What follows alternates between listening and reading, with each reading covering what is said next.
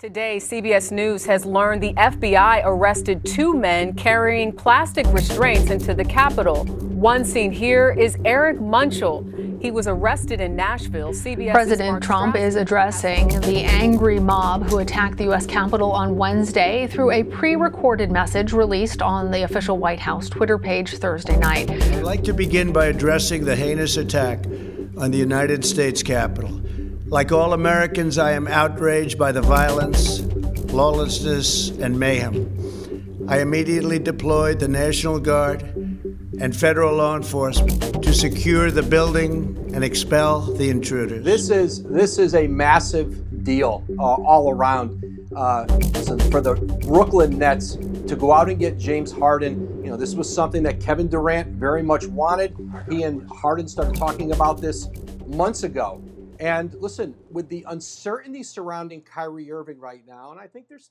Bienvenidos, soy Sebastián Saijo y este es el podcast de Reloj 24 para Tap Deportes.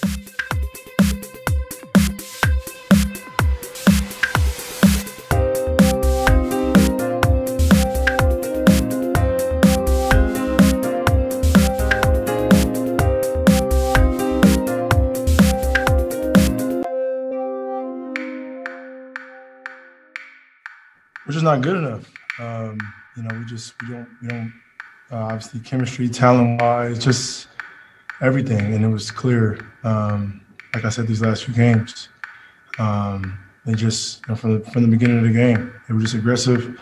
Uh, vet, veteran team, obviously, uh, championship team, and um, you know one of the best teams that we have in this league.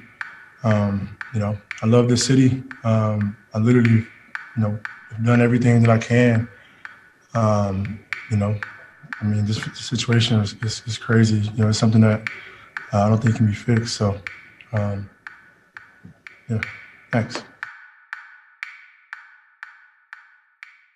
Bien, ahora sí, ya estamos con Juan Esteves para hablar obviamente de lo que fue el traspaso de James Harden a, a Brooklyn Nets. Y me quiero remontar al año 2013, eh, al draft de la NBA.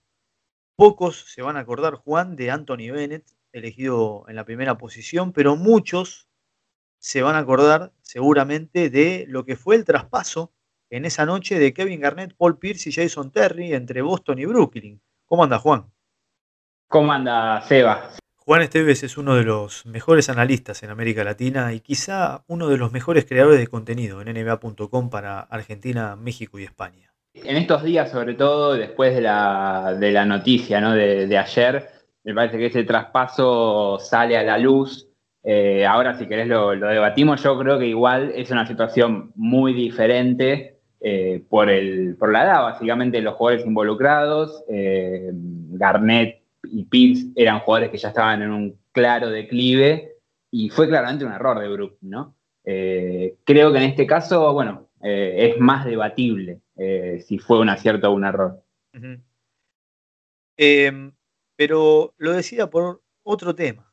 Eh, en, el, año 2013, Barclay Center, recién inaugurado hacía un año, y por esos años, John Marks, hoy eh, el general manager de los Brooklyn Nets, era asistente de Popovich en San Antonio, ¿verdad? Eh, sí. Y en ese momento, pocos pensaban que podía dar un salto al general manager. Yo no me acuerdo de entrenadores, o mejor dicho, sí entrenadores, pero no de jugadores y luego asistentes, vamos a decirlo, de poco nombre, como yo, como John Marks, que salten a, un general manager como lo hizo, bueno, fue compañero de Manu Ginobili, ¿no? Pero salten a la, a la posición de manager de esa manera y, justamente empecemos por ese lado, ¿no? Digo, ¿qué piensa John Marks o qué piensa eh, los ejecutivos de Brooklyn para atraer a, bueno, a un ego más dentro de ese equipo, ¿no? Bueno, a ver, piensan obviamente en ganar el campeonato, piensan, primero que nada, piensan en el corto plazo, ¿no? Eso está muy más que claro. Eh, entregaron cuatro picks de, primera ronda, más las opciones de otros cuatro intercambios, swaps de picks eh, para Rockets. Está claro que, que, la visión es ganar ahora. Tienen jugadores ya de. Kevin Durant tiene 32 años, Harden tiene 31, o sea, son jugadores que en cuatro o cinco años ya van a estar en un, como mucho, ya van a estar en un claro declive. Eh, y la intención es, bueno, tener estos dos, tres años de, explosión. Es cierto que al sumar a Harden te sumás un gran interrogante, ¿no? Sobre todo por cómo viene físicamente. Eh, uno supone que va a jugar con otra actitud, eh, es lo más obvio, ¿no? De lo que venía mostrando en Houston, donde claramente estaba jugando en una media máquina, sin apretar el acelerador, pero el tema físico es algo que no, que no va a cambiar de un día para el otro. Está claramente excedido de peso, eh, eso le va a llevar un tiempo y eso hay que sumarlo a un Kyrie Irving que hoy no sabemos cómo es la, situación o cuál es su futuro. Eh, la realidad es que está lejos del plantel y por lo menos en el corto plazo no parecería haber demasiadas expectativas de que regrese de un día para el otro, incluso cuando vuelva va a tener que someterse, entre comillas, a lo que son los protocolos de la liga, de no poder reinsertarse inmediatamente a su equipo, después sobre todo ese video en el cumpleaños de un cumpleaños familiar. Entonces, la verdad que hay muchos interrogantes. Con todo eso, eh, me parece que yo no estoy tan convencido que haya sido un error eh, el traspaso, porque me parece que una vez que lleguen los playoffs, suponiendo que Harden va a bajar eh, de peso, suponiendo que Irving va a estar comprometido con el equipo y que Durant mantiene este nivel, eh, y haciendo un par de retoques que creo que son necesarios porque han quedado desprotegidos bastante en algunos puestos, bueno, me parece que, tienen más potencial de campeonato del que tenían hasta hace unas horas. Claramente es muy apresurado eh, empezar a hablar de que este, este año, esta temporada, es la temporada de Brooklyn. Muy lejos está de, de poder llegar a hacer algo en esta temporada. Vos decías, los ejecutivos quieren ganar el título, sí, pero quieren ganar el título pero a largo plazo. Saben que esto va a durar un tiempo. No, yo no estaría tan convencido. ¿eh? Me parece que es uno de los candidatos de esta temporada. Me parece que, a ver, siempre y cuando recuperen a, a Kairi, siempre y cuando tengan a un buen Harden, creo que un Big Three de esa, de esa calidad es un equipo que, eh, al menos en el este, puede ser muy competitivo. Después, obviamente, tienen que hacer algunos retoques, sobre todo en la posición de pivot, eh, donde han quedado completamente desprotegidos. Pero me parece que hay algo que nos enseñaron los, últimos años, sobre todo el, año pasado con, los Lakers, que también era un equipo que tenía muchas dudas, eh, quizás no, no, estaba de la mejor manera rodeado LeBron, no estaba de la mejor manera rodeado Anthony Davis, y sin embargo terminaron consiguiendo el título, más allá de que algunos jugadores de rol crecieron básicamente por el talento de sus dos superestrellas. Eh, la pregunta es, bueno, Kevin Durant puede estar en un nivel similar al de LeBron, tiene un una eh, la chance de impactar el juego, digamos, de la misma manera que LeBron, probablemente no, eh, pero creo que no está tan lejos. Y si vos le agregas a otras dos estrellas, superestrellas, como Harden y, y Kyrie, y lo sabés rodear con algunos buenos jugadores de rol, eh, yo creo que es un equipo muy, muy peligroso en el mejor de los casos, ¿no? Obviamente, si Kyrie sigue lejos, si Harden sigue excedido de peso, bueno, obviamente habrá que pensar más en otra temporada.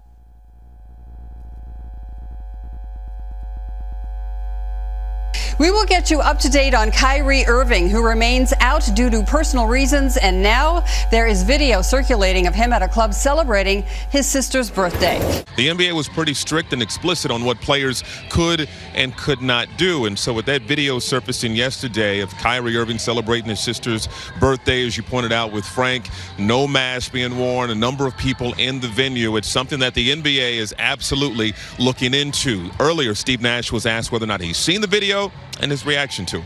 I didn't see it, but I think that um, Sean made a statement, and you know, for for my position, I, am I'm going to leave it at at, the, at Sean and the organization's statement and really focus on the game tonight. You know, we we got a, a great challenge tonight, and uh, I think that's going to going to need all of my focus and our team's focus.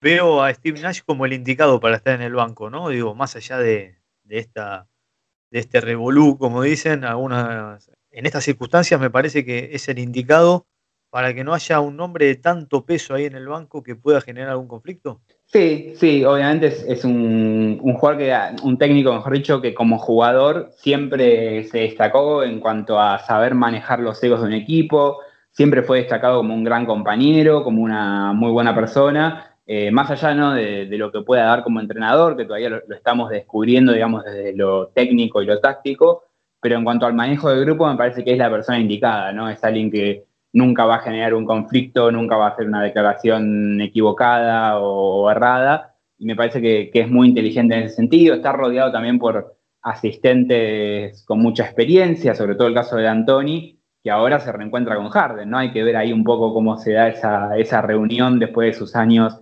en Houston, donde creo que tuvieron algunos que otros, eh, digamos, idas y vueltas, eh, pero evidentemente la, relación no es mala, porque si no, probablemente Harden no hubiera querido ir a, ir a Brooklyn. Eh, pero bueno, sí, me parece que Nash es, una buena opción para, manejar este plantel.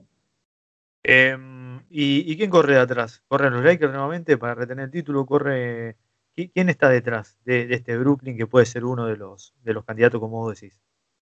Yo creo que hoy el, máximo candidato del equipo a vencer son, para mí, claramente los Lakers. Me parece que hoy están un escalón por encima de cualquier otro equipo, inclusive Brooklyn, inclusive Milwaukee, Boston, eh, que son de los que mejor están luciendo los Clippers en este arranque de temporada. Me parece que los Lakers, de hecho, tienen el mejor récord, pero más allá del récord, que puede ser algo bastante irregular o, no contar una historia real, sobre todo en estos primeros partidos, eh, me parece que desde el juego, desde el potencial del plantel y, bueno, tiene a LeBron James, ¿no? Eso, eso está clarísimo y, me parece que siguen siendo el gran equipo. Después, eh, me parece que Milwaukee está ahí en un escalón similar, podemos ponerlo a, Brooklyn. Eh, Boston cuando esté completo también puede estar ahí. Filadelfia, creo que lo pondría todavía un escaloncito por debajo con los Clippers. Eh, me parece que esos son por ahora los nombres. y bueno, hay que ver Miami, ¿no? Un equipo que está completamente disminuido en este momento, que probablemente no vaya a tener una gran fase regular, pero que ya demostró que cuando llegan los playoffs tienen jugadores que crecen y mucho su rendimiento. Eh, en eso que, vos eh, remarcabas, eh, estar en plenitud, los planteles están en plenitud, bueno, en estas últimas semanas se ha dicho muy difícil, muy difícil. el protocolo de la NBA ha marcado algunas suspensiones dentro de, los equipos, bueno, y algunos que están en cuarentena, aislamiento, y en ese sentido también jugadores que pierden mucho tiempo, y en, eso, en ese tiempo que pierden también está la recuperación, ¿no? Sí, sí, sí, porque a ver, una cosa es el tiempo que, están alejados de, los partidos eh, o de los entrenamientos, y otra cosa es después también lo que les lleva a volver a, ganar el ritmo, ¿no? Más allá de que quizás pueden estar entrenando en sus casas y demás, sabemos que no es lo mismo, sabemos que lleva un tiempo eh, volver a, integrarse a lo que es el ritmo de juego, y, bueno, eh, para empezar estamos viendo jugadores que ya han estado, bueno, en el caso de Michael Porter Jr. de Denver, por ejemplo, si no llevo mal la cuenta, ya como dos semanas, aproximadamente dos semanas afuera, eh, y todavía no hay, no hay demasiadas noticias de que vaya a volver. Eh, Seth Curry lo mismo, estos son jugadores que ya informaron que dieron casos positivos, ¿no? Diferente quizás los que están aislados eh, por los protocolos que, no dieron positivo, pero están siendo testeados por haber estado en contacto. Esos jugadores obviamente van a, van a volver bastante más temprano, pero los que dieron positivo, que son cada vez más, en estos días tuvimos eh, los nuevos resultados de los test y hubo 16 casos, eh, que es una cifra bastante importante. Eh, esos jugadores, bueno, hay, hay, que tenerlos en cuenta casi, no sé, diría aproximadamente un mes afuera, ¿no?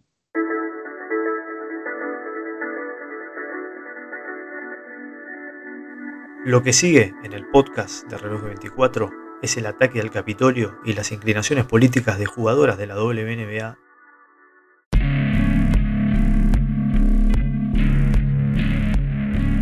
Hi, everyone. Uh, I'm Jimmy Kimmel. Thank you for joining us for the treason finale of the Donald Trump era. This was one of those days that I always assumed was behind us. This is not the sort of thing that I ever imagined would happen in this country in my lifetime. The President of the United States, because he is too angry, too insecure, and too incompetent to deal with the fact that he lost an election, a fair election,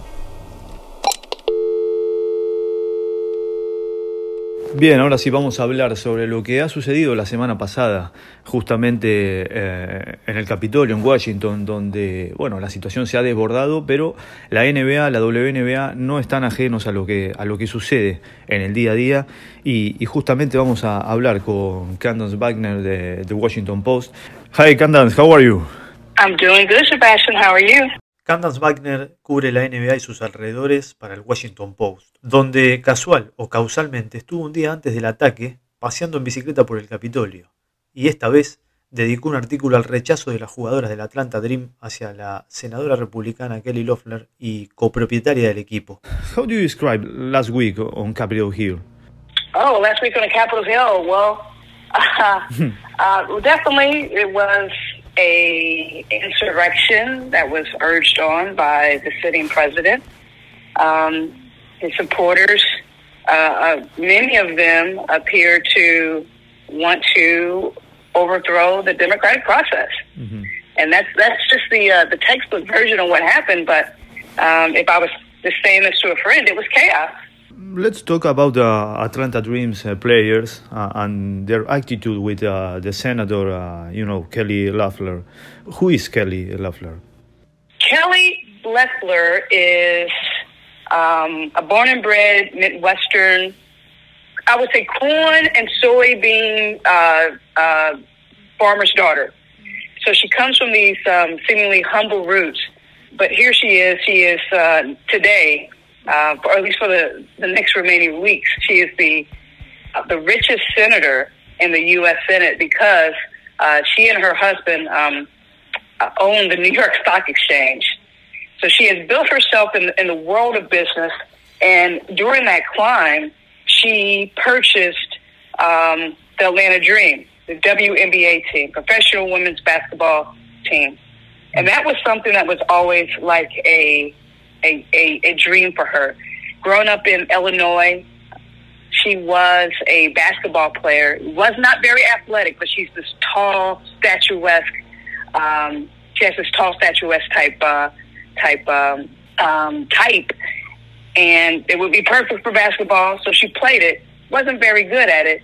However, she loved the game um, to the point that she purchased a, a a failing business. To be honest with you, the WNBA, especially at that time, ten years ago when she made it, um, when she um, when she bought her franchise, it was not it was not a it was not a business in which you get in to make money. It loses money um, it just doesn't have the fan support that the NBA has. And in a normal world outside of the pandemic, um, the Golden State Warriors, the uh, Los Angeles Lakers, even the the Knicks. The Knicks don't win anything, but they always they always pack out the Madison Square Garden. I only throw those franchises out there. Like if you're an NBA owner, you will make money. If you are a WNBA owner, you're not going to make money, even and even in 2020.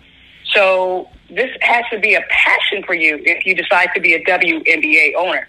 Um, you have to really align yourself with the game, with the women, if you want to, um, you know, pretty much essentially give away your money to keep a team going. Someone uh, call you about this article? Uh, no. So what happened last uh, last summer when she was still in the race? to to win um, to run for reelection in Georgia to keep her U.S. Senate seat, she um, really aligned herself with some very conservative, um, hardline conservative views that reflect Donald Trump.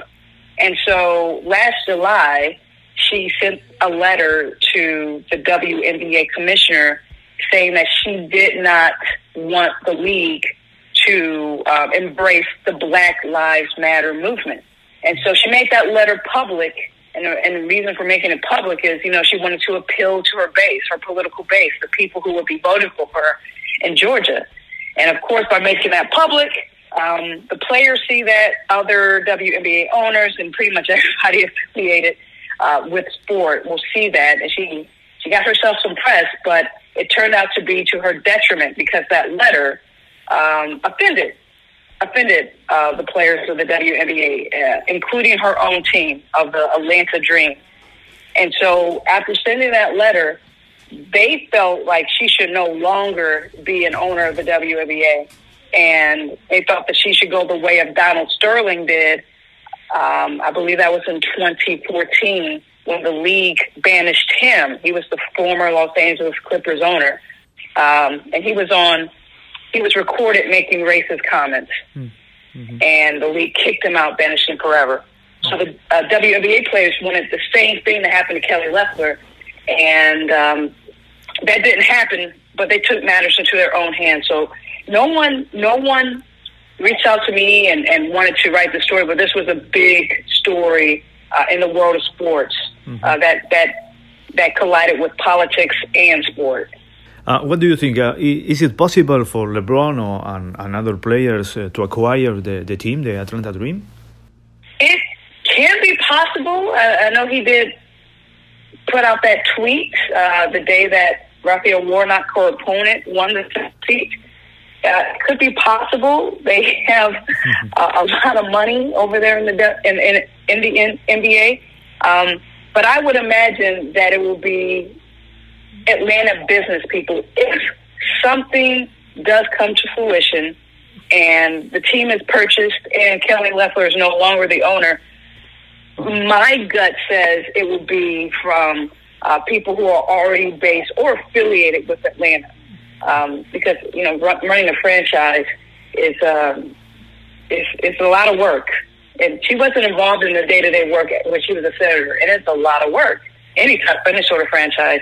And I imagine it will have to be somebody who, A, loves the WNBA, loves what they stand for, but also um, also loves Atlanta and is a and has ties to the city. So it, it's possible that LeBron James can. You, ne- you never say never. However, I, I think the the the new owner, if it happens, will be a, a less splashy celebrity. Candace Wagner, Washington Post. Uh, appreciate your time.